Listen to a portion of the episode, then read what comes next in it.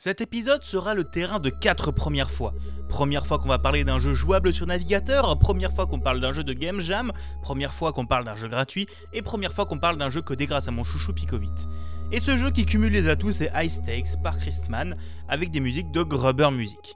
Développé sur la formidable console fantasy Pico 8, High Stakes nous plonge dans un Las Vegas sombre en 2024 où les vampires vous ont pris tout votre sang, vous laissant quand même un shot de 20 ml pour la forme. Votre but Regagner les 5000 ml présents dans un corps humain. Derrière ce scénario simple mais attractif se cache un jeu de puzzle et d'arcade diablement efficace.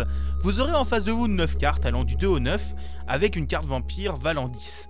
Pour terminer la manche, il vous faudra soit retourner toutes les cartes, soit avec les indices que vous aurez, trouver directement la carte sous laquelle se cache le vampire et lui planter un bon pieu en bois. Les indices que vous aurez seront une carte déjà retournée pour ne pas commencer dans le flou total et deux pastilles vous indiquant quelle est la valeur minimale possible de la carte cachée en dessous. Pour vous aider, vous débloquerez aussi d'autres bonus à chaque fois que vous terminerez une colonne ou une ligne. Soit, comme précédemment, un bonus indiquant la valeur minimale de la carte, un qui, en se posant sur une carte face visible, si les deux cartes à côté d'elle sont plus grandes ou plus petites, et un qui indiquera un carré de 2 x 2 où se cache le vampire. Cela demandera un petit moment d'apprentissage, mais avec le temps vous comprendrez et assimilerait ces mécaniques.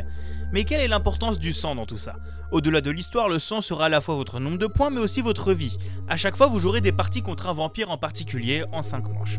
Si vous gagnez une manche, vous gagnez autant de points que de cartes retournées, plus des bonus.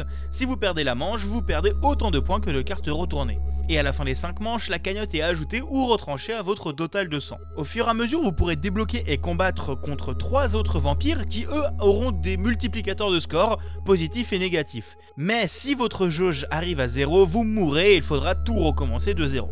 Pour conclure, je ne peux que vous recommander de jouer à ce jeu. Vous avez juste à lancer l'onglet sur votre navigateur, lire la page du jeu pour tout comprendre et en avant.